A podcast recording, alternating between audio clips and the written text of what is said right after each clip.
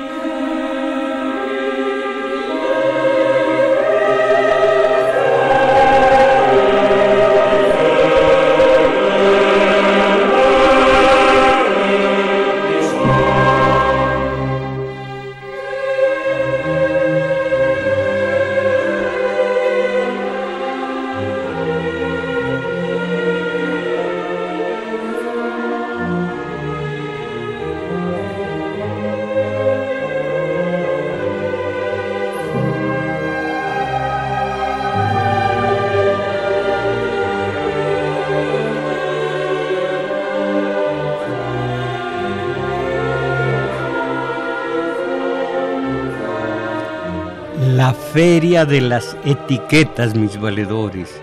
Anda por ahí o pugna por nacer una de las nuevas leyes que aluden a la obligación que tienen actores de etiquetar sus productos comestibles o no con la perspectiva o más bien la respectiva etiqueta donde se especifiquen ventajas y desventajas de tal mercancía con los azúcares que contienen, las sales y grasas, y los conservadores, y los saborizantes y demás productos que pueden resultar dañinos para el organismo. De esta manera se pueden evitar pues, eh, excesivo colesterol, colesterol, subida de peso, diabetes, en fin, limitaciones que hay que, hay que tener en cuenta y que vienen según una ley promovida ya en Chile. Bueno, una mercancía nos obligan a adquirir a millones de mexicanos, a 125 o más, sin etiqueta que la identifique y que tenemos que pagar a precio demencial, exorbitante, de la que medra una camarilla de ventajistas. El INE, Instituto Nacional Electoral, obeso y dispensioso, gastará más de 31 millones al día en el 2020, 31 millones al día. Semejante mercancía lleva el nombre engañoso de democracia y de alguna manera nos la venden como si fuera el bálsamo de Fierabras, del que don Quijote estaba convencido de que, frotado en la herida, la sanaba de inmediato.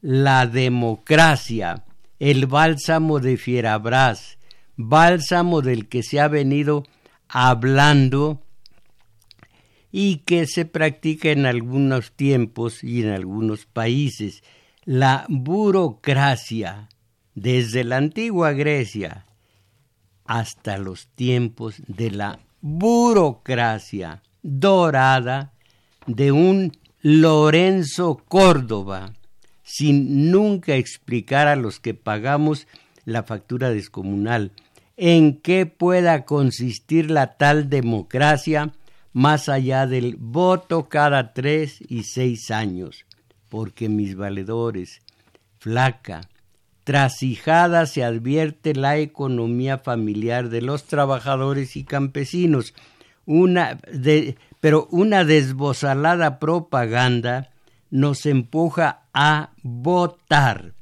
y después regresar a comer tan pobres como si no existiera ese tal producto extraño del que no sabemos qué demonios pueda ser, la democracia. Y no más.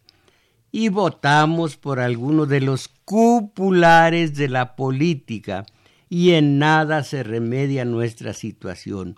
¿O no es así, señor Lorenzo Córdoba, el del salario de veras obeso, salario eh, eh, más gordo que el boxeador ese México norteamericano, ridículo que según esto perdió anoche o ayer a mediodía o ayer en la tarde. Total, pero ¿qué es la tan mentada democracia?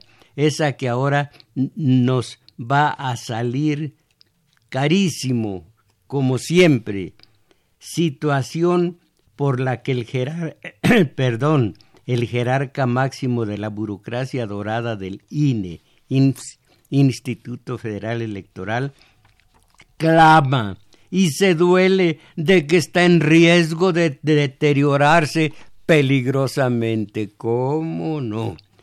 Aquí, de entre los miles de estudios, análisis, tesis y definiciones que en el mundo han sido, acerca por supuesto de la democracia, algunas expresiones de los estudiosos del tema.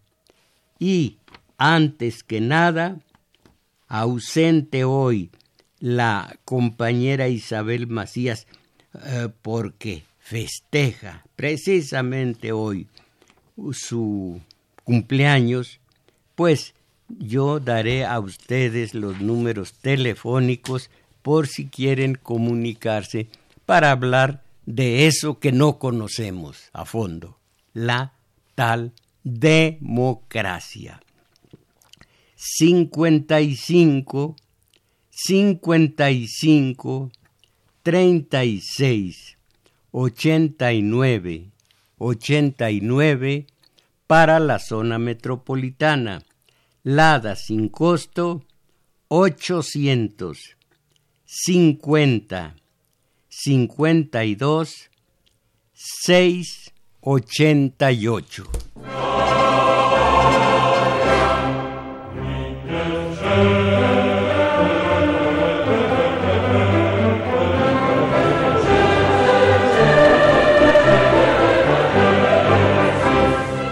Aquí opiniones de los filósofos de la ciencia política.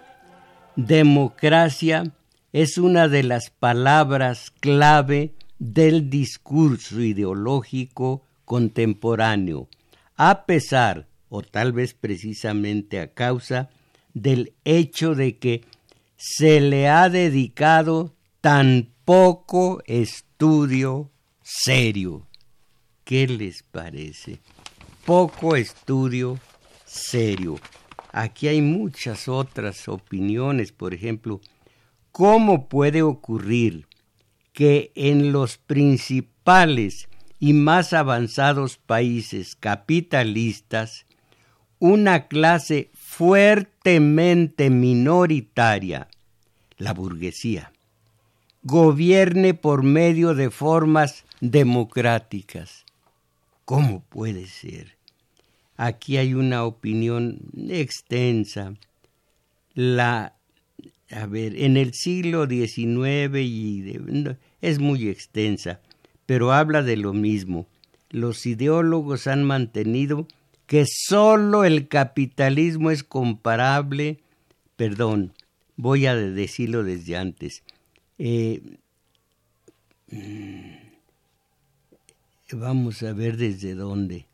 Bueno, incluso un liberal de espíritu amplio como John Stuart Mill se oponía considerablemente a la democracia por esta misma razón. El abogado por la, por la introducción del voto plural para los empresarios, comerciantes y banqueros, así como para los capataces y lugartenientes, para evitar así la legislación de clase del proletariado, no le permitía votar. En los tiempos actuales, no obstante, los ideólogos del capitalismo han mantenido que sólo él, el capitalismo, es compatible con la democracia. ¿Qué ha ocurrido? pregunta el filósofo.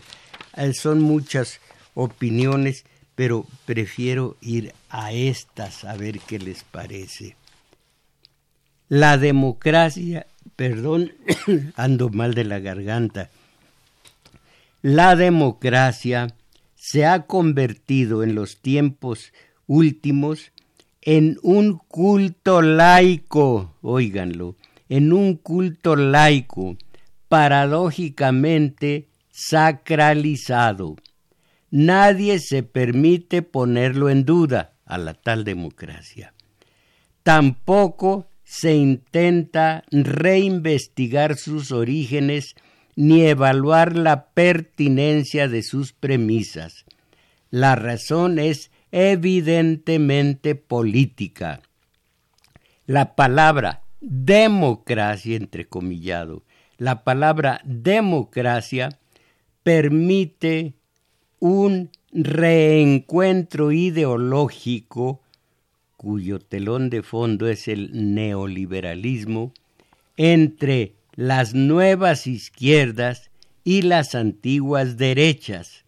Algunos opinan que las diferencias de antaño han desaparecido para siempre como si bajo el encanto de los cambios semánticos la realidad social hubiera superado sus atávicas injusticias y la filosofía liberal fuera un horizonte insuperable por la buena y simple razón de que la caída del muro de Berlín y la mundialización económica parecen confirmarlo en forma manifiesta.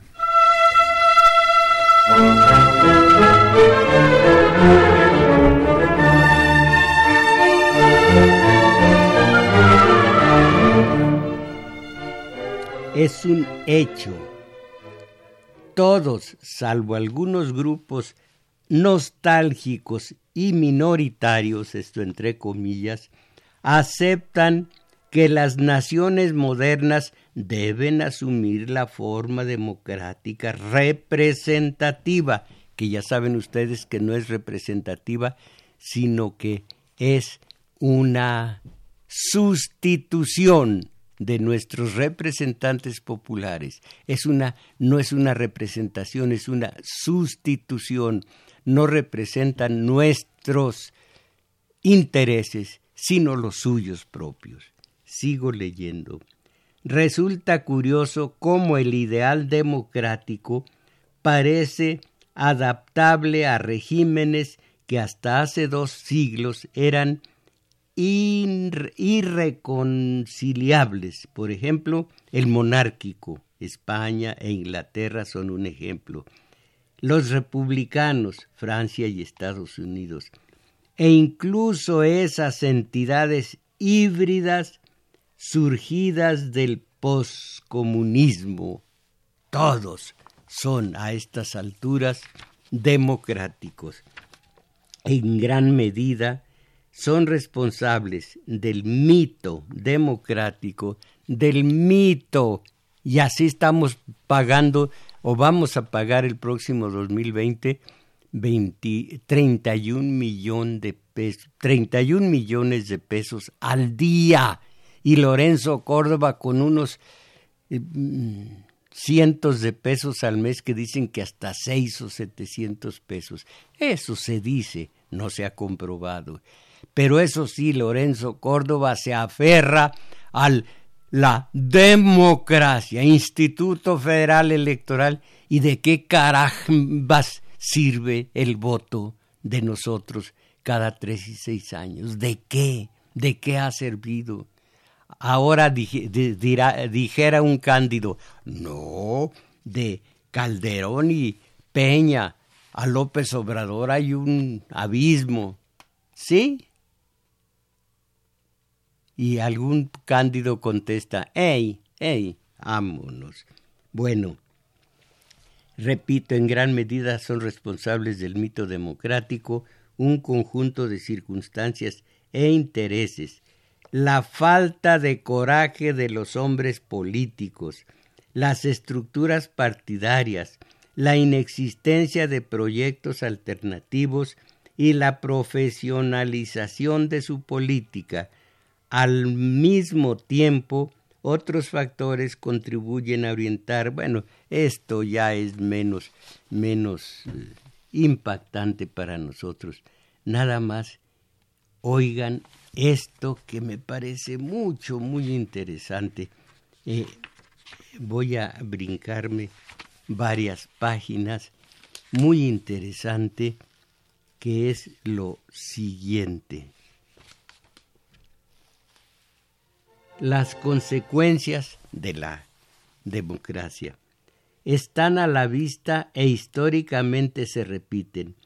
Un abstencionismo electoral masivo y galopante en las grandes democracias occidentales, un profundo desinterés de las masas por el funcionamiento del gobierno y fundamentalmente la convicción profunda en las masas y cínica en los espectadores de que los políticos, las élites, no sirven para gran cosa salvo mantener un statu quo prolongado. En otras palabras, se vive una glaciación afectiva de la política, un mundo sin encanto ni generosidad, frío y poco solidario, oportunista, egoísta, clasista y mediocre. Y mediocre es lo peor, y mediocre, donde los cambios de regímenes y de economías poco o nada hacen para transformar los modos de vida. La, la respuesta emocional a veces juzgada en términos de resignación, resignación, morosidad y anomia, pueden expresarse bajo la forma de un individualismo desenfrenado, también en la búsqueda de una alternativa irracional y en otras ocasiones como internalización de la violencia.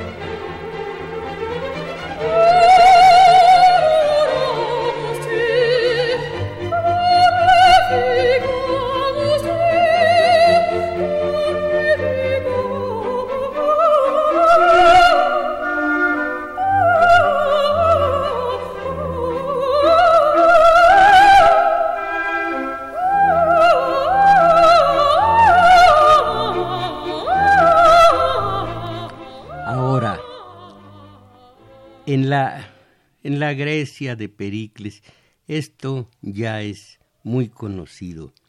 Eh, la, la ideología de la democracia. La ideología de la democracia. Perdónenme, voy a eh, decirlo desde antes. ¿Qué es lo que fomenta la democracia. Hay una palabra clave para responder a esta interrogante, la palabra metafísica, la ideología que es la de la el capitalismo, el neoliberalismo, la democracia, que es, permítanme, es que tengo que brincar aquí y allá. Eh, bueno, esto que si se lograban ustedes, habremos ganado este domingo. Miren lo que es democracia. La democracia de funcionamiento, de funcionamiento porque les funciona a todas las naciones así como está, que es un engaño. La democracia de funcionamiento es una democracia formal. Ustedes saben que tiene tres vertientes la democracia, la social, que es la que vale, la representativa, que nos quita la libertad, porque se las, otorga a los legisladores, y la formal, que es ir a votar, la formal que es la menos importante. Bueno, la democracia de funcionamiento es una, una democracia formal porque es indiferente al contenido. Por eso puede adjetivarse indistintamente como empresarial, campesina, ciudadana, esto es, de diversas maneras y en ocasiones hasta contrapuesta. En este sentido, pues, puede afirmarse, y allí va lo que me quiero que lo memoricemos todos, que en este sentido puede afirmarse que si se respetan las reglas de este ejercicio organizativo elemental, son tan democráticos los poseedores como los desposeídos. Fíjense qué curioso. Democracia, eh, que es la de Slim y que es la mía también es la demo, son tan democráticos los poseedores como los desposeídos. ¿Se dan cuenta ustedes? Y luego, todavía más, si los grandes capos de un cártel de droga o de una banda traficante de armas se sometiera a la democracia de funcionamiento para que no hubiera dictaduras y privilegios entre los zampones, también se podría decir que son entre ellos mismos democráticos. ¿Qué les parece? Si esto lo entendemos, sabremos mucho acerca de un producto del que estamos pagando muchísimo a todos, entre ellos al tal Lorenzo Córdoba, presidente del Instituto Nacional Electoral.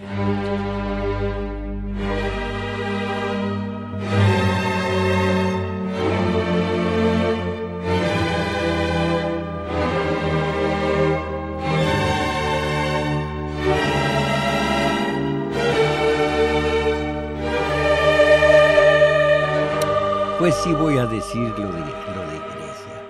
La ideología fundamental del capitalismo, hoy neoliberalismo, es la de la democracia.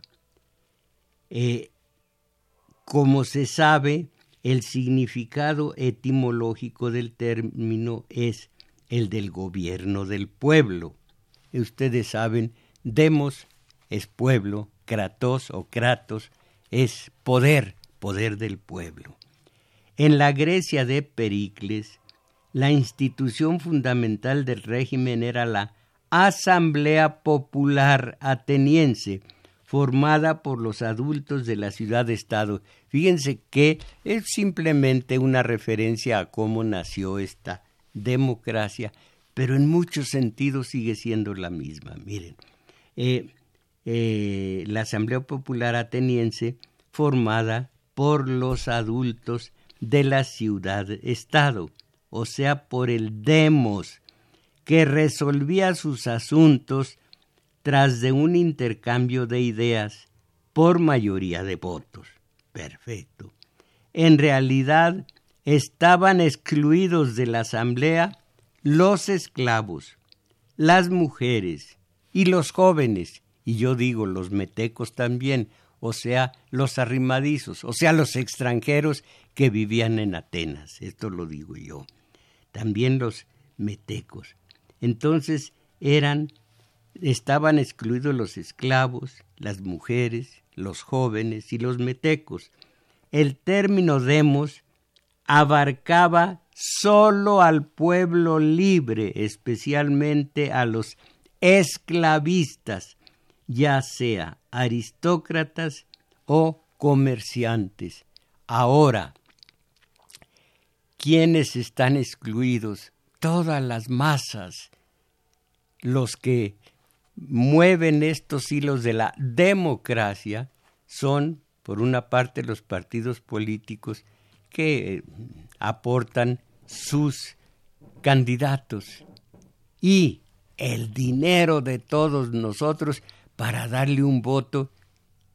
Imagínense a uno de nueva izquierda. Ay, ah, no me traje, aquí tengo en la, en la valija los dichos de eh, uno de los chuchos, Guadalupe Acosta Naranjo. Dice, hay que acercar a México un go más de democracia. Necesitamos un go de democracia. Y así está escrito en el periódico, no me acuerdo en cuál. Eso necesitamos de democracia. Todo un ingo. A los políticos. Miren, cualesquiera de nosotros, yo mismo tengo una cultura infinitamente mayor que la de este tonto que dice que México necesita un ingo más de democracia. ¿Qué diablos está diciendo y sabe lo que dice?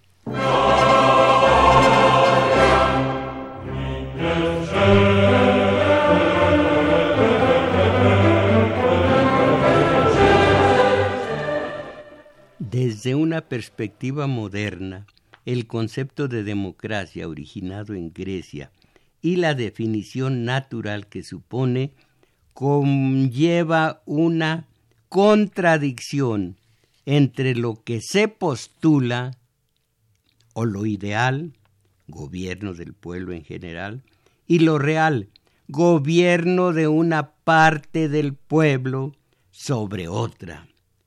Además, aún más, dice ser una cosa y es otra, o lo que tanto vale, parece aludir a un gobierno de todos, cuando sólo se refiere al que ejercen algunos para pedir fácilmente, o perdón, para poder fácilmente o con menores dificultades ejercer su poder de élite sobre los dominados. Para esto sirve la democracia. Va de nuevo.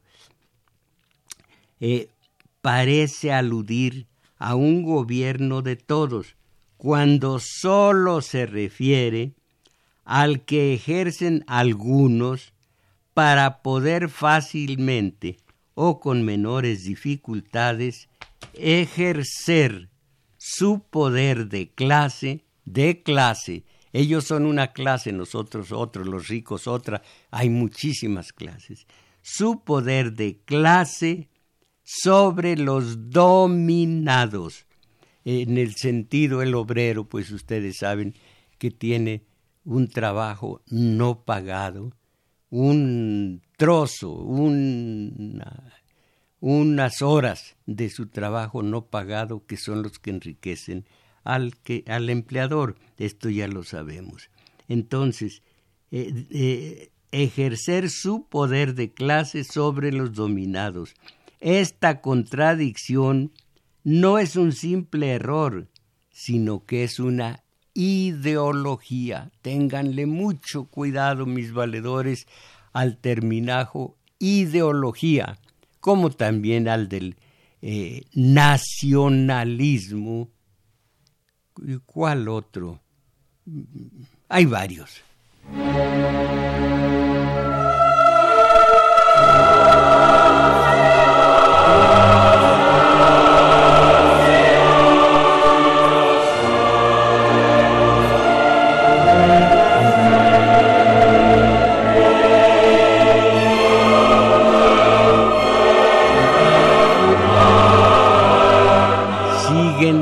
Opiniones, las, los análisis más propiamente acerca de la democracia. Esto con base en los estudios, en los análisis de los filósofos de la ciencia política.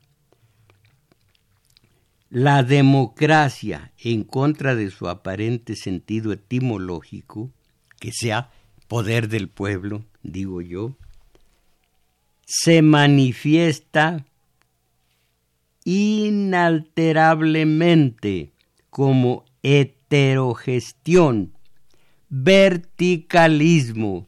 ¿Se dan ustedes cuenta? Verticalismo. Gobierno de una élite, un grupo, una clase, una plutocracia.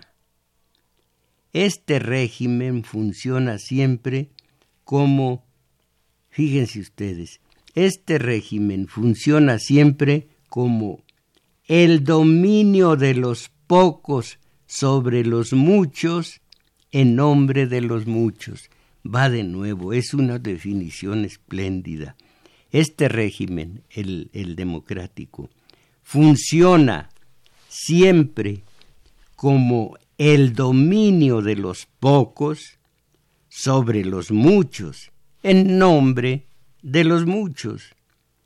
El dispositivo ideológico de la burguesía, del, en este caso del neoliberalismo, en lo que se refiere, esto está diseñado para crear una falacia pública permanente a cualquiera que ponga en entredicho el contenido de los gobiernos democráticos, se le replica afirmando que se trata de un gobierno representativo, entre comillas, hecho por el pueblo y para el pueblo, de un gobierno que, vía las elecciones, recoge los anhelos de la gente. Paz.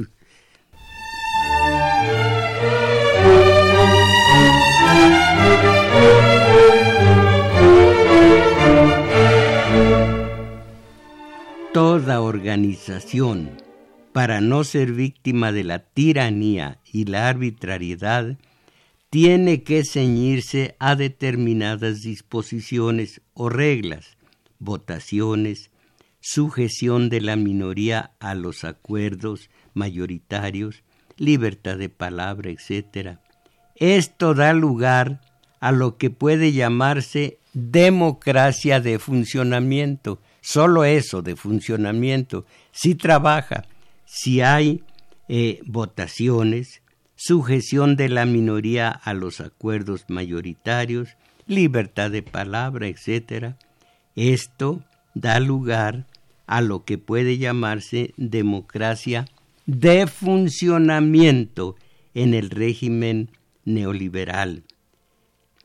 E, esta impera no solo esta la democracia, impera no solo en los poderes legislativo y judicial, sino en agrupaciones partidarias, sindicales, agrarias, ONGs, clubes y en los más variados tipos de asociación humana, no solo en esos, sino también en federaciones y confederaciones de capitalistas industriales, bancarios, comerciantes, consejos, eh, aquí yo le, yo le corregí porque dice como el comité coordinador empresarial eh, y le corregí como el consejo coordinador empresarial, etcétera, que operan en nuestro país con el objeto de asegurar y ampliar su obtención de lucro y que se basan, por ende, en la explotación de los trabajadores. Ah, pero nosotros felices, nosotros ¿Qué nos importa todo? Tenemos los medios de acondicionamiento social, tenemos distracciones de todo tipo. ¿Se acuerdan ustedes es de esa, ese experimento que narra Fromm en alguno de sus estudios? Que en otro país, bueno, en Estados Unidos, se aisló a algunas, algunos individuos durante un mes sin nada de radio, tele, periódicos, redes sociales, eh, nada, teléfono, celular, nada de nada se les aisló. Eran gente común y corriente. Al mes explotaron y mostraron su enfermedad. Y eso significa, dice Fromm, que se descubre en qué medida la sociedad está enferma. Y si por un lado la sociedad está enferma y por otro está descontenta con que de su dinero, de su poco dinero, el Instituto Federal Electoral vaya a gastar el próximo año que donde no hay cuando no hay elecciones 31 millones de pesos al día para que no explote, digo, porque está enferma y descontenta, descontenta y enferma, se le atasca de fútbol, ahora hasta femenil, de fútbol, de música barata, qué porquería de música escuchan los mediocres en la radio, en la tele, supongo, en todas partes. Eh, Alguien dijo esta mañana en la radio que estuve oyendo, ¿cuántos había millennials? ¿Cuántos eran adictos a Netflix? Si lo dije bien, no sé lo que sea, pero Netflix, que son los más, y luego otras categorías. Y dice en, al final el analista, también la tele abierta es vista por muchos mexicanos, con todo y el bodrio, la suciedad que es la programación de la tele abierta. Ah, como si nosotros nos fijáramos en calidad. Eh, y una sociedad enferma como la nuestra es mantenida, frenada, frenada a base de manipulación, de enajenación, de alienación, de tenerla embobada con porquerías de todo tipo. Y ahí viene una porquería más y, están eh, todos ilusionados, digo, emocionados con ella. Ahí viene una de tantas eh, engañifas, viene la, el teletón a México.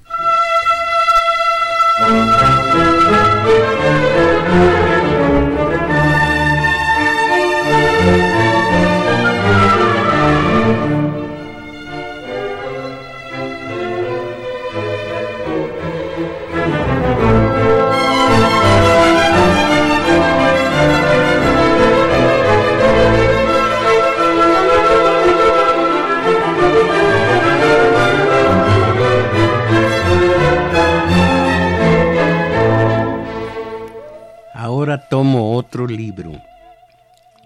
Los comportamientos colectivos han evolucionado considerablemente. La política es vista a través de los anteojos del consumo, la libertad de expresión se vuelve una copia de la libertad de comercio, donde lo importante no es lo que se dice, sino quién posee el control de, lo que los medios dicen. Por lo tanto, cuestión de propiedad privada. Esos son los medios, esa es la libertad de expresión, no nos hagamos sonsos. Eh, libertad de expresión. ¿A cuántos nos han corrido de tantas partes a la hora en que ya no les conviene lo que decimos. ¿En dónde está la libertad de expresión? En los dueños de los medios de acondicionamiento social. Ah, pero nosotros nos engolosinamos. Tenemos libertad de expresión. De veras que nos hacen sus guarines y nosotros nos dejamos porque somos mediocres. Leo de nuevo, miren, los comportamientos colectivos han, bueno, desde un principio, el método democrático tiene su reverso a será pernicioso. El método democrático tiene su reverso pernicioso. Si bien los espacios sociales aparentemente se abren más allá, eh, se abren más allá del dominio político y la sociedad civil desborda la política, perdón, así dice, ni los discursos ni los programas parecen tener vigencia. La jerarquización de la prioridad de, de, problemas deja de ser un asunto ciudadano, público y sometido al bien común. En cambio, la atomización de múltiples demandas específicas conduce a la solución comunitaria, entre comillas, la cual desplaza paso a paso la concepción republicana del interés general. No existe casi la unidad de objetivos. En consecuencia, los comportamientos colectivos han evolucionado considerablemente. La política es vista a través de los anteojos del consumo, la libertad de expresión se vuelve una copia de la libertad de comercio, donde lo importante no es lo que se dice, sino quién posee el control de los medios, de lo que los medios dicen por lo tanto, cuestión de propiedad privada. Eh, quiere decir, es cuestión de propiedad privada. Aquí hay una trampa que poquísimos podemos eh, eh, desentrañar. Miren, los, los legisladores están dispuestos a conceder a la gente un dispensario, una escuela, una carretera, eh, eh, lo que pida después de algunos añitos, lo que pida, cosas de corto plazo, eh, un mercado público, algo de corto plazo, no eh, para que no prenda en la gente la idea del cambio, el cambio verdadero, el cambio de sistema. No, se le da, se le da eh, cosas que va pidiendo, como les digo,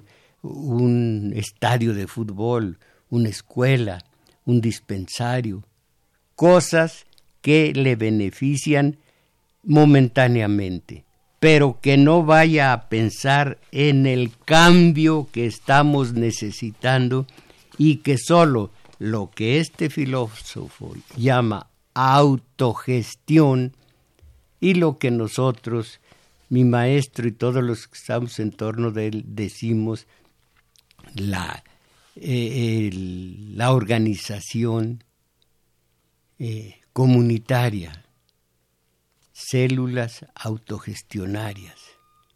Y si no células, si les da miedo decir células, digan comités autogestionarios que se componen de 10, 15 gentes, pero articuladas con otras 10, 15 gentes, articuladas con otras y así.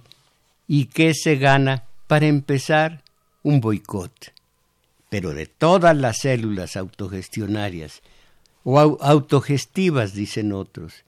Con eso hay una, hay una fuerza bárbara pero ni la entendemos ni la aceptamos porque se trata de esforzarse y uno no se esfuerza. Uno parece que nació para sentarse a dos nalgas ante la de plasma o escuchar, eh, mirar el celular, eh, yo no sé qué más, las redes sociales, eh, ese tal Netflix que no sé lo que sea, pero que sospecho que es darle más, darle más mm, al espíritu para abandejarlo más, abandejarlo más y para irlo des, desnaturalizando. Les repito lo que siempre he dicho porque es el mejor eh, símbolo de lo que está sucediendo con nosotros. lean, entérense del mito de Anteo. Mientras Anteo pisa su madre tierra, es hijo de, de la tierra y de Poseidón, Heracles no puede con él. Cuando Heracles se da cuenta de que la tierra madre es la que le da la fuerza, lo eleva y, y en, en el aire, con los pies fuera de su tierra, fuera de su tierra madre, lo estrangula. A nosotros, haciéndonos gringos de segunda, nos están estrangulando. ¿Qué carambas queda de nosotros?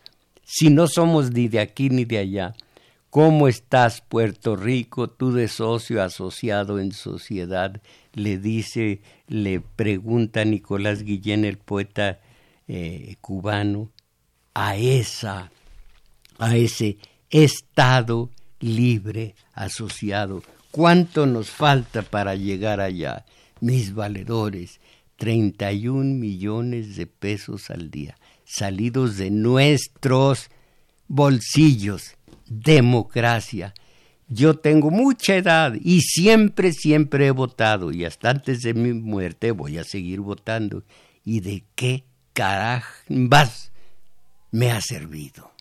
Mis valedores, créanme, todo esto es México.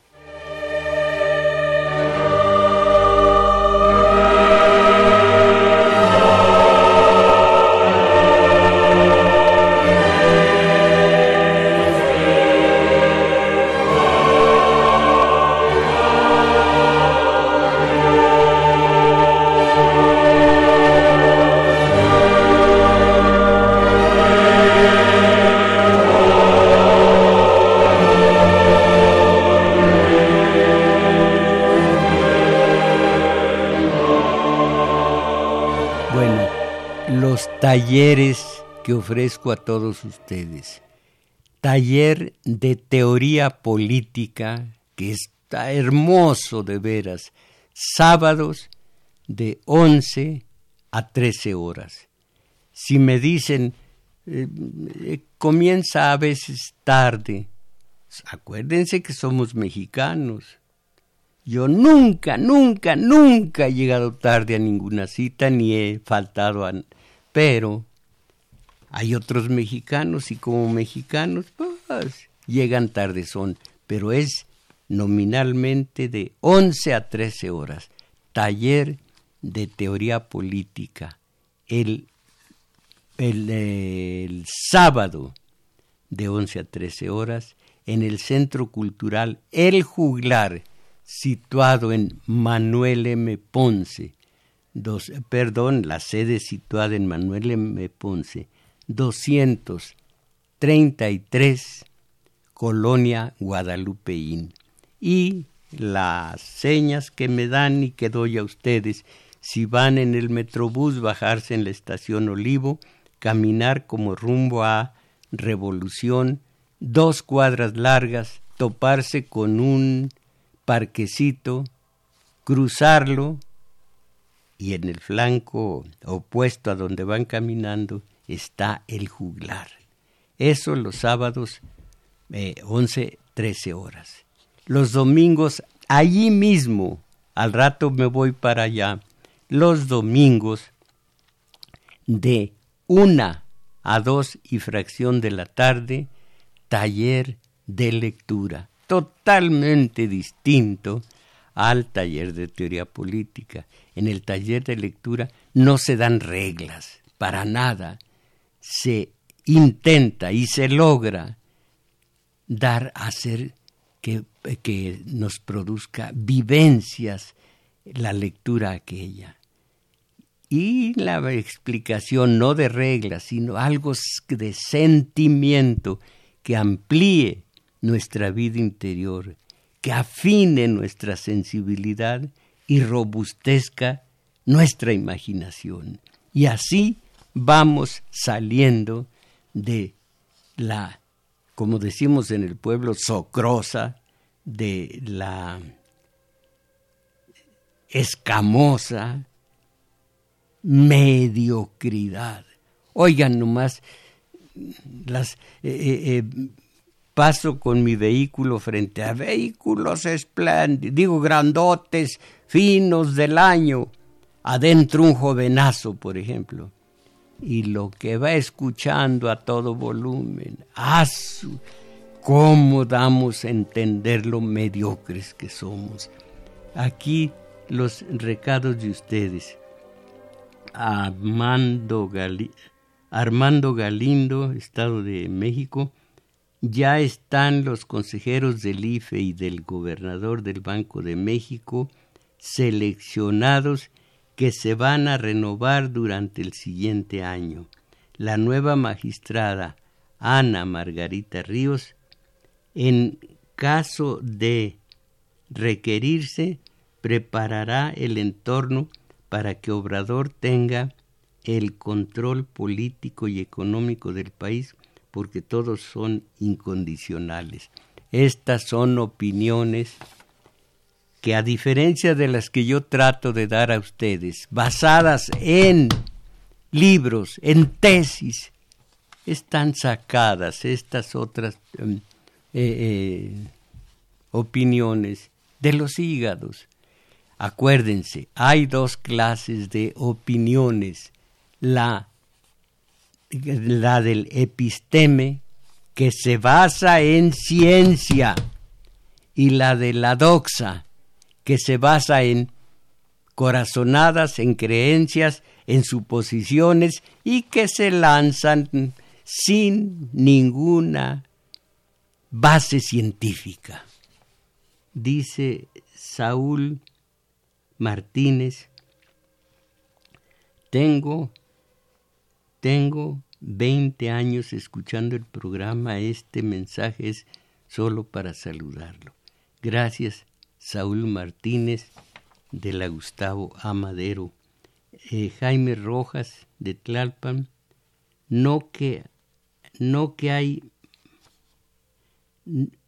no hay nada que haya sido más antidemocrático que el capitalismo especulativo. Este especulativo es el último eh, de, los, de las etapas por las que ha pasado el que originalmente fue burgués. El burgués eh, pasó por muchas etapas lo que es el capitalismo. Ahora es el capitalismo especulativo. Bueno, leo. No hay nada que haya sido más antidemocrático que el capitalismo especulativo.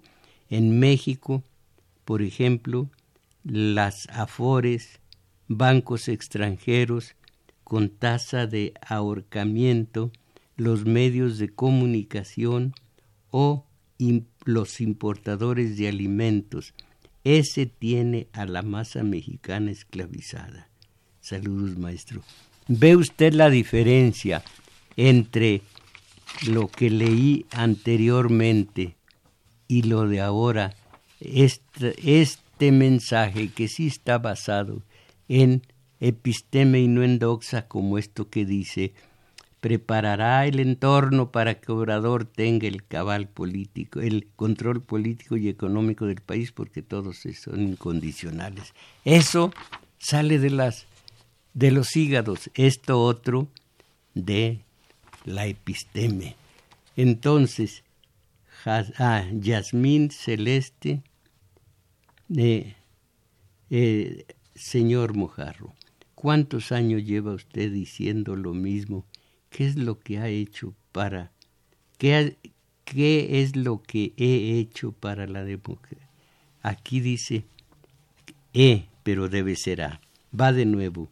¿Cuántos años lleva usted diciendo lo mismo? ¿Qué es lo que ha hecho por la democracia usted? ¿Por cuál democracia? Si ese es el pleito, ¿por cuál democracia? Yasmín Celeste, le voy a dar mi número telefónico, no la conozco. Si quiere hablarme y explicarme qué diablos es la democracia, cómo se puede hacer algo y yo no soy el indicado, sino nada más el voce, el, el periodista. Eh, ¿Cómo se puede hacer algo por un fantasmón, por una mentira, por una entelequia? La democracia. Mire, Yasmín Celeste, tengo en mi archivo treinta y tantas, eh, treinta y tantos adjetivos que tiene la, la democracia. Aquí acabo de leer que es la democracia de los empresarios, de los trabajadores, de los campesinos. Decir democracia es no decir nada. ¿A, cuál democracia alude usted, eh, Yasmín Celeste? Eh, me extiendo preguntándole esto porque tenemos una ignorancia y hablamos por hablar. Si estoy, no yo, si los técnicos, si los tácticos, si los filósofos de la ciencia política dicen, ¿cuál democracia? Y usted dice, ¿qué ha hecho por la democracia? O sea que todo se nos ha ido en nada. Eh, gracias. La democracia, dice Arturo Aguilar, es un arma que se utiliza desde épocas remotas. El campo está abandonado. En Cuba se siguen escapando en Nicaragua. En Cuba se siguen escapando. ¿De veras, Arturo Aguilar? En Nicaragua están destruidos. ¡Ay! Malvados periódicos y tele, de la tele no sé mucho, cómo nos hacen daño. Lo que ellos nos dicen lo repetimos, pero fácil. En Cuba se siguen escapando, sí, pues eh, como dice un Ramos, eh, Ramos, periodista, es una dictadura. También lo dice eh, Vargas Llosa. En Nicaragua están destruidos en Venezuela se quieren eternizar y en Bolivia ya ve. No veo nada. No, señor Arturo Aguilar, a mí no me hace sonso, no me hacen sonso los medios de acondicionamiento social. Y dice al final López Obrador, dice que no quiere pasar a la historia como sanguinario, como Calderón y otros. Pero entonces los muertos de este sexenio ¿A quién se les vamos a cargar? A él. Él ha sido el que los mató. Él ha sido el sanguinario. Ay, señor Arturo Aguilar, ¿qué le parece si durante, sí, sí, ya, durante unos días se abstiene de, de, de chupar, de alimentarse en los medios para que, para que se cure? Mario González ya eh, mire la prueba de que somos anteo, viendo, lo vimos ayer con el boxeador obeso y falto de preparación que representa el sueño americano.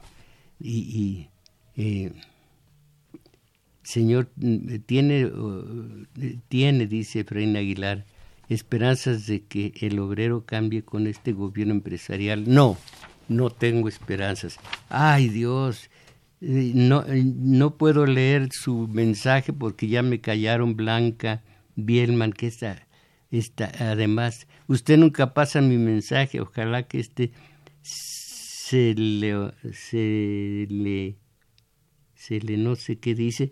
López Obrador hizo un libro, mire, eh, qué eh, compañero Daniel Cruz, que me acaba de, de de ordenar el... se ha concluido el programa, por hoy termina. Por hoy termina, perdóneme, pero le juro que si dentro de ocho días llama pronto y, más cortitos sus mensajes, ya cállate, cállate, ya me hicieron callar mis valedores. Esto fue todo por hoy eh, y no me dieron eh, los, eh, los créditos, pero son Juan Carlos Osornio en, continuidad, Crescencio Suárez en los controles técnicos, eh, Carlos Valencia vino a ayudarnos en los teléfonos y en los teléfonos y grabando eh, eh, este video es, es Daniel Cruz Benemérito porque me auxilia de principio a fin mis valedores. Fue todo por hoy y oigan esto, ayuden, ayúdense a salir de la mediocridad. Ánimo.